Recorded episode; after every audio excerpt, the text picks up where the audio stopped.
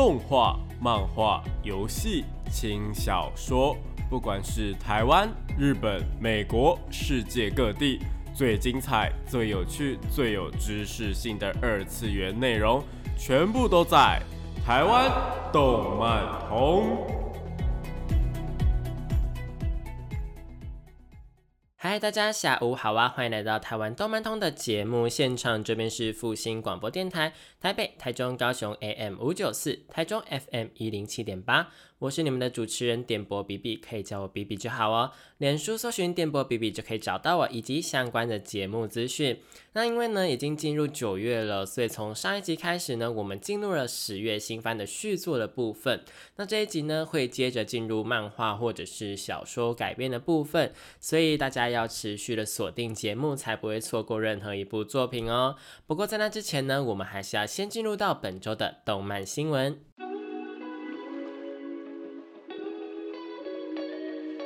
少年少女、热血感动、悬疑推理、恐怖血腥、御教娱乐、恋爱放闪、BLGL，各式各样的动漫作品推荐，全部都在动漫推推。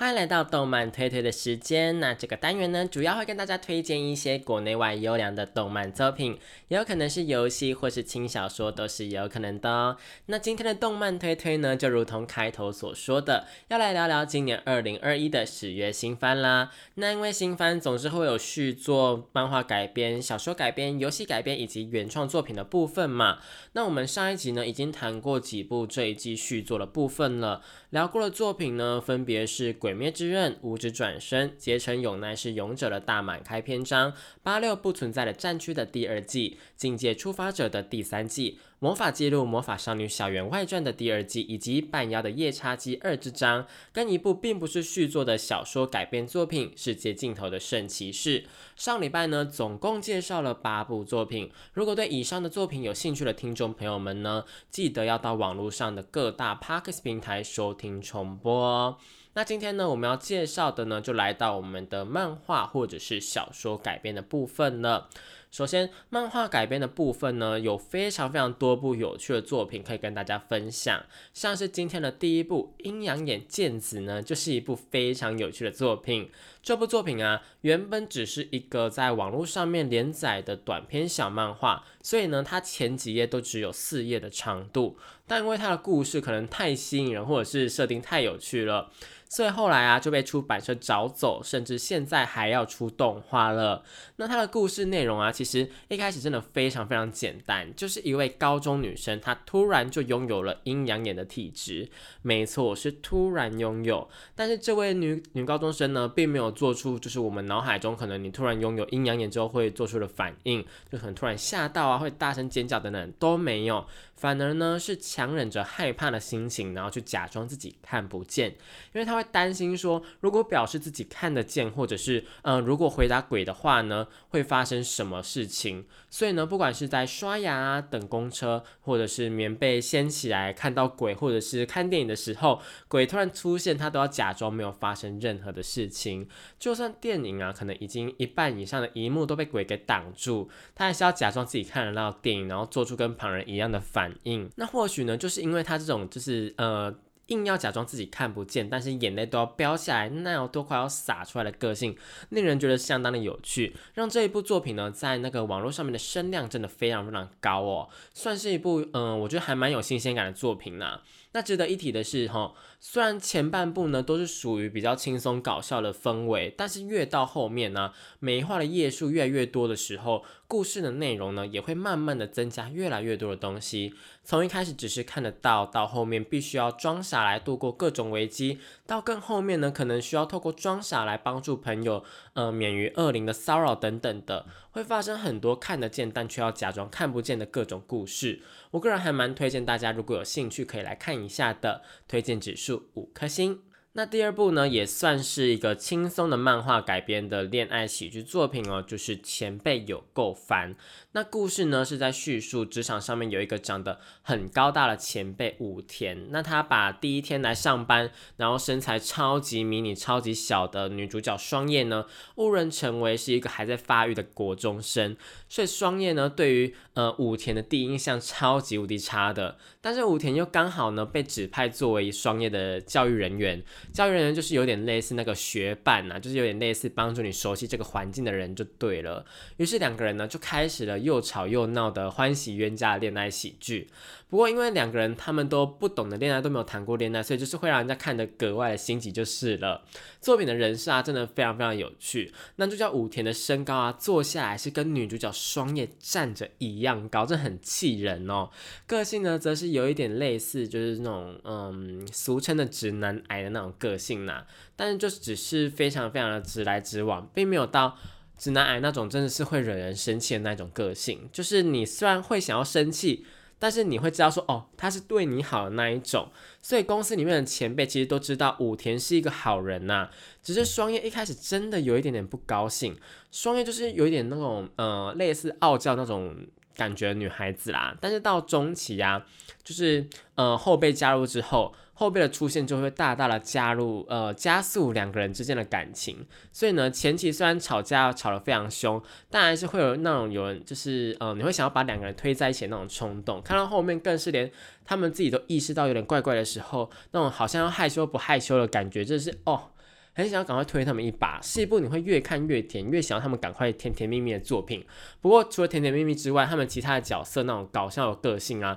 呃，也是非常非常有趣。而剧情，呃，不管是在职场上面，或者是他们下班之后去聚会干嘛的，都非常的写实，是一部嗯，我觉得还蛮有趣的职场恋爱作品的。推荐指数呢，我们将会来到四颗星的部分。那讲完两部比较轻松一点的作品之后啊，接着来介绍一部算是本季漫画改编。最让我期待的作品之一，那就是这部作品《Plandian End》明日的天使，又被翻译为是白金终局或是铂金终局哦，是《死亡笔记本》与《暴漫王》的作者组合小电剑老师以及大厂东所再次合作的作品哦。光是这两个人的名号挂出来，我想大家应该就非常非常有兴趣了吧？毕竟《死亡笔记本》啊跟《暴漫王》都是属于超高人气的作品。那这一部《明日天使》的故事内容到底在讲什么东西呢？故事啊是叙述家破人亡被亲戚收养的主角明日呢，嗯，在学校毕业之后啊，因为绝望，所以选择到大楼上面自杀。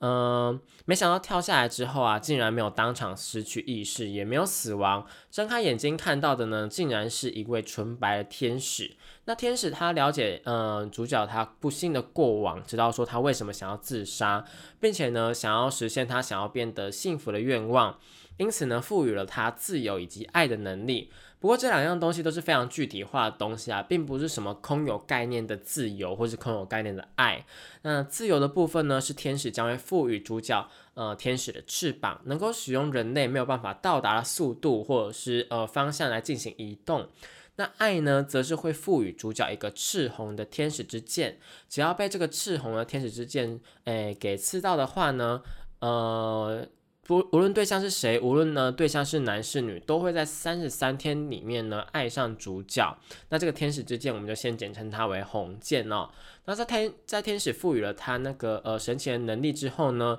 主角确实对于人生开始有了不一样的想法。不过取而代之的是，他也被卷入了奇妙的争斗当中，因为还有其他的天使呢，也来到了人世间，想跟呃其他人类邂逅。这些天使的目的呢，是想要透过呃这些邂逅的人类成为代理人，帮助他们决定出下一届的天使。呃，到底是谁会成为神呢？因此呢，一场天使与人类组队的争夺战呢，就是正式展开啦。那作品里面呢，有各种奇妙的设定，像是刚刚有提到那个能发射然后虏获人心的红剑，以及天使的翅膀呢之外呢，另外还会有第三种能力是主角一开始没有拿到的，也就是具有杀伤力、能够杀人的白色天使之剑。呃，也就是白剑的部分呐，总共会有好几位天使。那因应每个天使的阶级不一样，可能有什么大天使啊、主天使什么之类的。因天使的阶级不一样呢，每一位邂逅的人类所拥有的初始能力也会不一样。呃，像是主角的起始呢，就拥有了两样能力嘛，其他可能一开始拥有一样啊，甚至是一开始就拥有三样的，可能也会有。不过一个呃最有趣的事情是啊，这部作品里面的能力呢是可以互相抢夺或者是转让的，也是因为这样，所以这部作品并不像是开头那样，就是好像是要给主角希望的感觉，就。嗯，我也不能说完全不是这样一回事，因为主角确实是拥有了希望，但是呃，并不是那么好看的事情就对了啦。嗯，作品里面给主角更多的，我觉得应该是呃绝望的感觉，就是有点类似《死亡笔记本》那种，就是你突然拿到了很猛很猛的能力，但你最后的下场可能会很凄惨一样。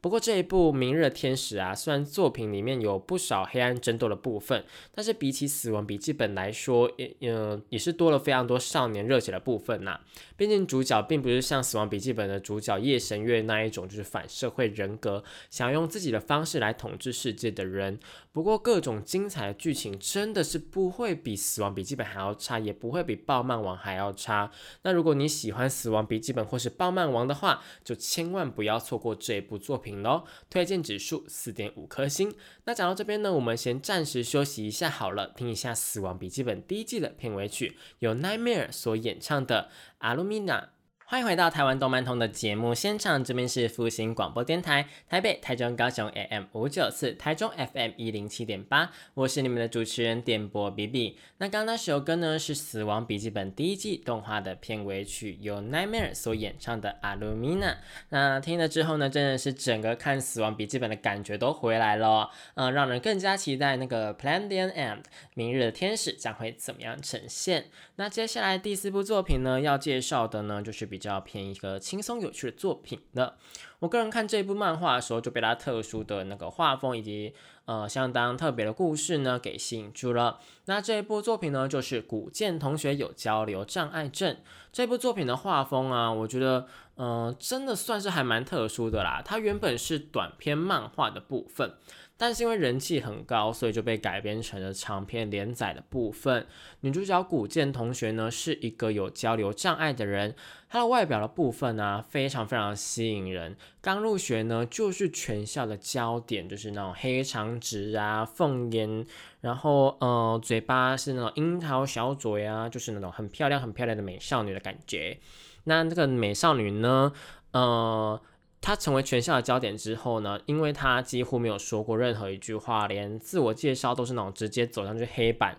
然后写下自己的名字，一句话都没有说那种人，那各种的行为就让大家误会说啊，他该不会是那种所谓的冰山美人吧？那种冷淡然后又不屑跟大家讲话的态度，就是让非常非常多人为他着迷啦。但其实呢，古剑同学。正如标题所示，根本就不是这么一回事。他只是极度的害怕跟别人沟通而已。他没有办法跟别人对视讲话，没有办法正常的说出自己想要的东西，没有办法跟别人找到话题来聊天。那也是因为这样呢，所以他从国小到国中都是一个人在生活这样过来的，就是没有任何的朋友，然后午餐也都是自己吃这样，甚至连那个休学旅行啊，都觉得说哦可能会打扰到别人，所以就不能去，就。算他自己非常非常想去这样，就是一个朋友都没有。那因为常年独自一人都没有说话，再加上时间越久就越难说话，越觉得大家是不是会对自己有意见，然后会越觉得自己说是不是很奇怪。就是如果你们的呃有看过这种故事，或者是身边有这种朋友，就是那种。嗯，常年被一种毛病所困扰的话，可能就会越来越严重，是因为他们都是没有办法得到一个舒缓的感觉。像是你如果一直都没有讲话，一直都没有交到朋友，你可能就会越来越不知道怎么交朋友，然后时间越来越久，你就越害怕。那如果你就是非常非常忧郁的话，你可能呃动不动就会有疑心病的话，没有人帮你解决过问题的话，你可能就是。日积月累的，你就是会呃，这个怀疑的症状就会越来越严重。这样，这其实如果真的严重的话，是需要去看医生的。就大家如果这个问题的话呢，不妨可以呃，不用找朋友，但是搞不好可以跟那个呃辅导老师啊，或者是那种呃心理咨商的人谈看看呢。对对对，就是如果真的有这种问题的话，是呃，我们还是需要去解决的。嗯，好，那回到古倩同学的部分，那因为他这样子就是常年就让大家觉得说，嗯，他的症状。对吧？就是大家不知道他有症状，就是常年的这样，他自己的交流障碍呢，就是越来越严重。呃，所以，呃，就是让他非常非常的痛苦啦。那男主角的部分则是一个不会读空气的普通人，因为意外的坐到呃女主角古建同学的隔壁，所以被班上的其他人给怨恨，觉得怎么可以坐到美少女的旁边呢？那美少女旁边不能够有人这样子。接着接着呢，就是被各种不小心打到，不小心推到啦，就是那种呃男生嫉妒，然后就会不小心啊不好意思撞到你喽的那一种东西，就是非常非常幼稚啦。想要帮古剑同学捡个橡皮擦，也会被后面的忍者同学用暗器攻击等等的。不过本人对这种事情感觉不是很在乎啦。某天呢，呃，男主角意外的跟古剑同学单独的被留在教室里面，并不是什么色色的事哦，就只是呃。他们就是要去上体育课，但男主角睡过头，然后女主角就还没有行动。这样，那意外的呢，他就发现了古剑同学似乎有话想要跟他说，但是没有办法好好的说出口，因而发现呢，他似乎是有呃这所谓的交流障碍的部分。我是不知道为什么男主角可以马上推理出他有交流障碍啊，但是就是这样子，好不好？然后接着他们两个人呢，就靠着在黑板上面写字。两个人终于能够好好的沟通彼此，就是内心的想法这样子。然后呢，古剑同学呢也决定要去帮他实现他的梦想。呃，不是不是古剑同学啊，就是那个呃男主角呢决定要去帮古剑同学实现他的梦想。那古剑同学的梦想呢，就是他想要交到一百位朋友。然后呢，男主角就是这样子成为了他第一位朋友。两个人没有呃，就是两个人没有办法好好沟通，然后有困难重重的高中生活呢就此展开了。那前面所说的画风特别，嗯，老实说倒也不是到非常非常特别啦，只是为了要呈现那个古剑同学那一种比较特殊的气质，所以古剑同学的画风有一点点不太像是那种传统的或者是大部分那种美少女，而是更加犀利一点的感觉。我我不知道大家知不知道我在讲什么，就是那种。虽然说作品里面可能会形容她是一个有凤眼，或者是那种呃很冰冷的美少女的感觉，但是那个很多漫画或是动画画出来就是还是一样是那种眼睛大大的美少女这样。但是古剑同学并没有，古剑同学就是完全按照他那个呃他所描述的这样画出来。我是觉得呃还是一种美少女的感觉啦，只是更加犀利一点。那这一点呢，在动画上面，我觉得好像更大幅度的去强调了，让动画好像有点。过头了，让动画的画风有一点怪怪的。嗯，我是希望只有预告片是这个样子，又或者是只有那个呃宣传图是这个样子啊，不然整部作品可能会非常非常奇怪哦。那这一部作品有趣的地方啊，除了故事本身以及两位主角的设定很有趣之外呢，其实更有趣的是这部作品里面的所有角色都是有一点点毛病的人。因为这所学校啊，它其实它的录取标准啊，根本就不是靠成绩，而是透过面试来观察你的个性、你的为人来。录取的，所以这一所学校里面啊，就聚集了超级多莫名其妙个性的人，就是可以说是那个莫名其妙个性的集大成呐。除了不会读空气的男主角以及有交流障碍的女主角之外呢，还会有那种就是非常非常莫名其妙、超级会装熟的女同学，或者应该说是性别不明的同学呢。呃，这位女同学她常年说谎啊，然后行踪不定，交友圈超广，谁都认识，好像呃谁都跟她很熟一样，是一个超级会社交的人。就她自己所说，是因为她呃认识的人呢，一半以上啊都是她的青梅竹马。所以他呃，虽然说中间有一点点困难，但最后还是顺利的跟古剑同学交上朋友。就是这样，这种呃各种莫名其妙的角色，就是会不停的出现，然后古剑同学就是会一个一个跟他们当上朋友。其他还有跟古剑同学一样是有点害羞，但没有他那么严重的同学啊，又或者是刚刚提到忍者同学啊，又或者是那个有病娇的同学等等，真的有非常非常多莫名其妙的，呃，也不是莫名其妙，就是动画里面。很常出现的个性就全部都会在里面，然后每个每个角色的设定都非常非常有趣啦，是一部有关于那个呃青春以及恋爱那种有一点点臭酸感觉的作品呐。那古剑同学呢，就是会一个一个跟他们当上朋友，然后朋友结交到一定程度之后呢，也将会跟男主角发展出不太一样的关系。那如果喜欢这种青春的作品，或者是想要喜欢看那种呃轻松搞笑的校园作品的话，都很适合来看这一部《古剑同学有交流障碍》哟。呃，我的推荐指数呢，就来到了五颗星的部分。那接着第五部作品呢，要推荐的是小说改编的作品，作品的名称呢超级无敌长的。我在写那个网络的介绍文章的时候啊，打到这部作品的时候，真的完全不知道要怎么样把它塞进去标题里面呢。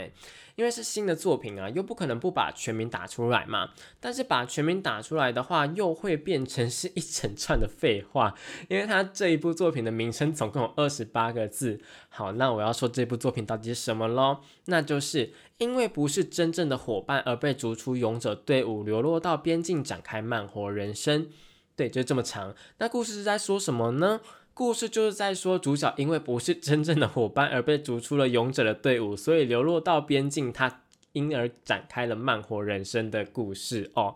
作品标题就直接把故事的主轴给写出来。我也不清楚这样到底是不是好事啦，就是你你一目了然就知道说，哦，这部作品在做什么，但是作品名称真的太长了，你很难跟别人分享这个样子。那作品的故事背景呢，是处在一个拥有家护的世界。加护呢，就是有点类似于那种呃天生的才能呐，能够辅助你去做任何的事情，像是从零开始的异世界生活啊，就那种太阳的加护，你可能在有太阳啊，或者是在白天，不管是做任何的事情都可以轻松的做到，就是一种能够协助你的特殊技能，又或者是那种什么剑圣的加护啊，你可能你的剑技就会变得非常非常厉害，你在挥剑的时候就会有很多的加成呐，那种各种的加护，呃，我想大家应该能够自己。你明白加护到底是什么意思吧？如果这样解释的话，嗯，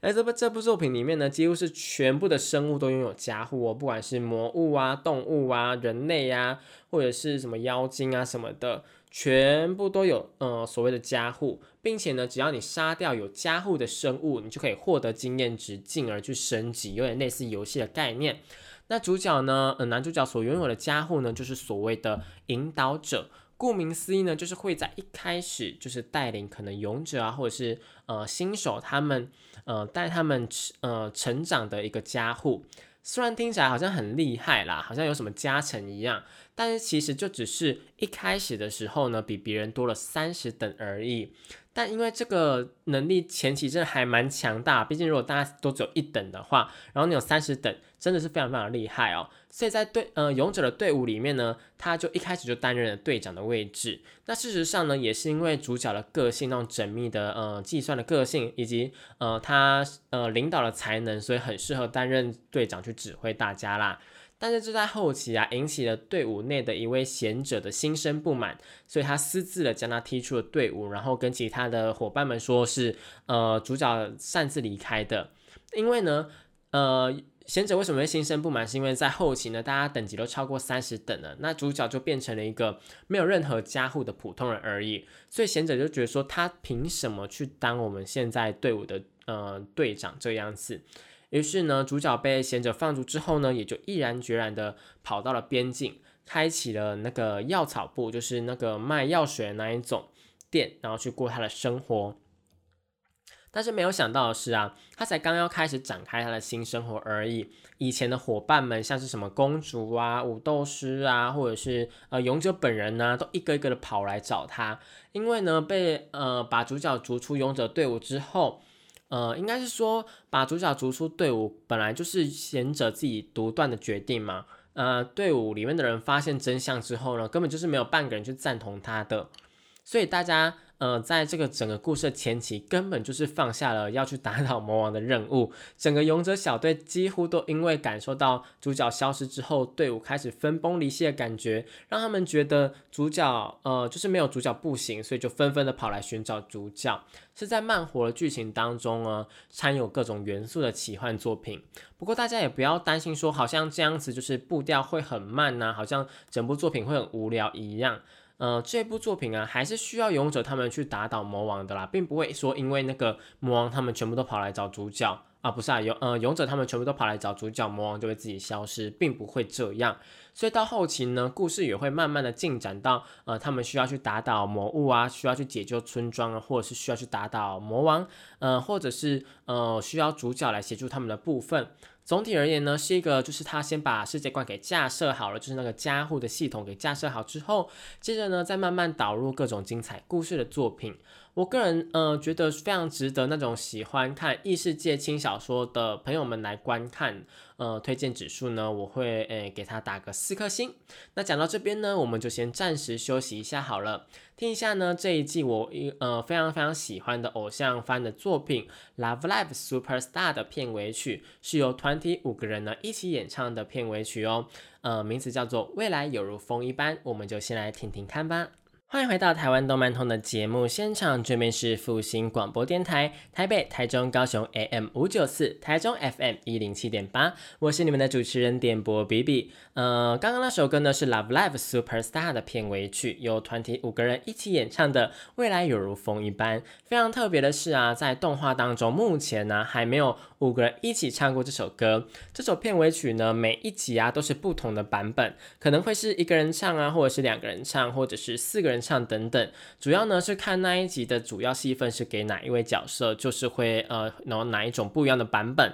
那目前呢都还没有重复到啦。不过等到呃大家都呃各种排列组合都组合完之后呢，可能就是会开始播放五个人一起播放的版本。那相当有心呢，也相当有趣，真心的推荐大家去看呃这部《Love Live Super Star》，因为里面有一个角色是讲中文的，我真的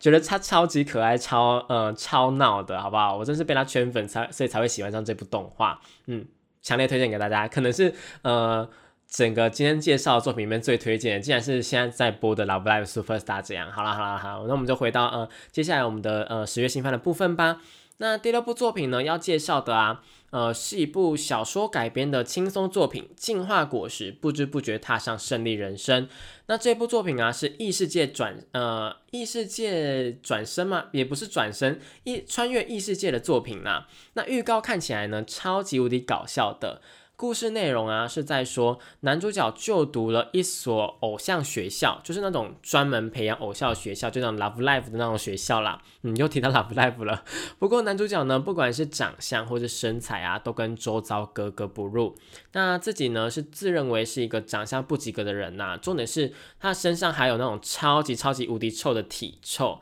然后呢，也因为这一点，所以就被呃学校里面的同学给排挤哦。接着某天呢，全班又莫名其妙的被神传送到了异世界。传送到异世界之后啊，就是大家可能会有呃开始有不一样的人生体悟嘛，可能就是我们要去打怪啊，我们要去呃采集东西什么之类的。不过呢，主角并没有因为被传送到异世界就突然开启了无双人生，甚至呢班上也没有任何人愿意跟他去组队。不过就在偶然之间呢，主角吃到了神奇的进化果实，进而改变了他的一生。那主角的长相啊，就直接超进化，从一个就是又矮呀，然后可能又呃又丑，然后呃又臭的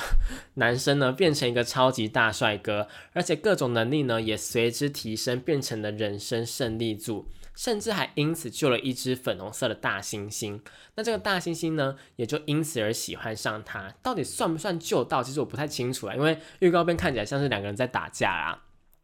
不过，anyway，反正到最后大猩猩就是喜欢上他了。结果最后这个粉红色的大猩猩啊，就也吃下了进化果实，他就从大猩猩呢变成了一个人类的美少女，而且还是那种超级超级美少女。然后协助呢主角一起进行那所谓的冒险跟成长，是一部我觉得呃故事的开头非常非常有趣、非常非常搞笑的作品啊。不过虽然开局是相当搞笑，但是故事的内容并不会一直都是这么轻松的过程呐，因为主角他们。呃，终究还是被传送到了异世界嘛，所以后面还是会遇到那种呃蛮震惊的冒险故事的。也是因为这样，所以这一部作品啊，我我目前看起来是有十二本小说的长度啦，可见这部作品的实力还蛮不一般的。因为如果不好看的话，应该是前面就会被腰斩的嘛。不过这次的动画预告片呢，感觉是主攻在搞笑的部分，不管是在人物啊，或者是画面上面，感觉都相当的僵硬。可能我觉得制作的成本不高啦，又或者是他们本来就是，呃，也没有想要真的认真的去做一个改变的动作，只是想要做一个小说的宣传片的感觉，感觉呃宣传动画来呈现而已啦。那我个人对于动画的期待指数其实并不是说非常非常高，呃，不过呢，故事本身我觉得是还蛮有趣的啦，所以如果对这样的故事有兴趣的话，我觉得不妨。嗯，可以直接去看小说，我觉得也是没有问题的啦。那推荐指数的话呢，就给他一个三颗星好了，因为动画我们。主要还是在推荐动画部分嘛。那动画部分我自己觉得是，呃，还好而已啦，就看起来，但一切还是要等呃动画正式播出之后才会知道啦。嗯，那这个部分呢，这个呃进化果实的部分，我们就再观察看看吧。那第七部作品啊，要介绍的是呃大家相当期待的一部高水准作品，叫做《蓝色时期》。这部作品呢，算是这一季的漫画改编当中啊，除了呃《Palladium and》明日天使之外，改编声量最高的作品。那故事呢，是在叙述一个不良少年石口八虎呢，十口八虎，虽然整天呃鬼混摸鱼，又是抽烟又是喝酒的呃一个高中生，但是他却非常非常聪明，在学校啊总是能够不读书，然后不上课就能考到很好的成绩。但是这让他觉得说啊，生活没有任何的挑战性，让他对于这样无聊的生活感到厌烦，真是一个非常非常奢侈的烦恼哦。竟然竟然会有这种，但是我也不是不能够理解啦，因为在我那个嗯就学时期的时候，也是会有那种嗯没没有什么读书，然后上课都在睡觉，但是就是成绩非常非常好的同学啦，真的是让人家觉得说非常非常的怎么讲？嗯，羡慕、嫉妒又有点恨吗？但是每个人就本来就都有自己擅长的东西啊，搞不好他擅长就是去读书这样子。那，嗯，对啦，我相信大家应该有遇过这种人吧？就是你虽然说会非常非常嫉妒他，呃的那种才能，但是他可能在某些方面就是可能会比较哦不 OK 这样子啊，也不也不一定呢，搞不好他就那种全才的人。嗯，但我还是觉得说这种烦恼非常非常奢侈啦。但他这种人应该就是会有不一样的烦恼，像他的烦恼就是非常非常的无聊嘛。嗯，但偶然的机会下呢，这个主角呢就看到了美术社学姐美丽的油画，那从此呢就打开了他对于画画的兴趣。呃，并不是因为学姐，而是真的是因为这一幅美丽的油画，所以打开了主角对于美术的兴趣。接着呢，在不断的呃创作，就是不断的去画画的过程当中呢。嗯，主角终于发现说，呃，他想要的东西以及人生的意义，最后呢，决定他去努力的去考美术大学的一个故事。作品相当特别的是啊，作者本身就是美术大学的学生，所以不管是在画面呢，或者是在嗯作品的解说上面，都非常非常的专业。看这部作品啊，就可以知道说，嗯，相当多有关于画画的知识。像是油画要怎么画比才会比较扎实？要怎么样画呢？才会画出层次？要怎么样去叠之类的？又有所谓的呃日本画是什么东西呢？该怎么样去画出日本画？然后素描啊，或是自画像啊，有什么样的重点存在？要怎么样去画呢？才会获得那个美术大学的标准等等的？或者是美术大学在考什么？其实都可以从呃作者本身的那个经历里面去呃发掘到，说好像真的是这么一回事啦。那呢，呃，因为是艺术类型的漫画嘛，所以作品里面呢会有各种不一样的画风。讲画风对吗？呃，就是会有像是油画、水彩画这种呃各种不一样的作画方式。也因此，作者本人呢并没有将全部的绘画，就是作品里面的那个绘画的图片啊，都不是，也不是呃教自己来画，应该说是有一部分就是委外呃绘画，呃。毕竟，就像是美术大学有所谓的主修油画、主修水彩画什么之类的，作者自己本人呢，并不可能会所有的风格或是作画方式嘛，所以就会有很多人来协助作者画画。作者每一集呢，也会写出，嗯，来协助的画家是谁，在绘画上面呢，是一部真心不马虎的作品。重点是他角色的心境变化也写得相当好。最吸引我的呢，并不是主角，而是里面呢主角的好朋友。他是一位男扮女装的同性恋角色。那呢，他在各种心境上面的描写啊，又或者是他遇到了哪些困难，比方说像是，呃，家庭里面呢对他的呃不认同，或或者是那个在恋爱上面呢，呃，对象可能对于他的不认同等等的。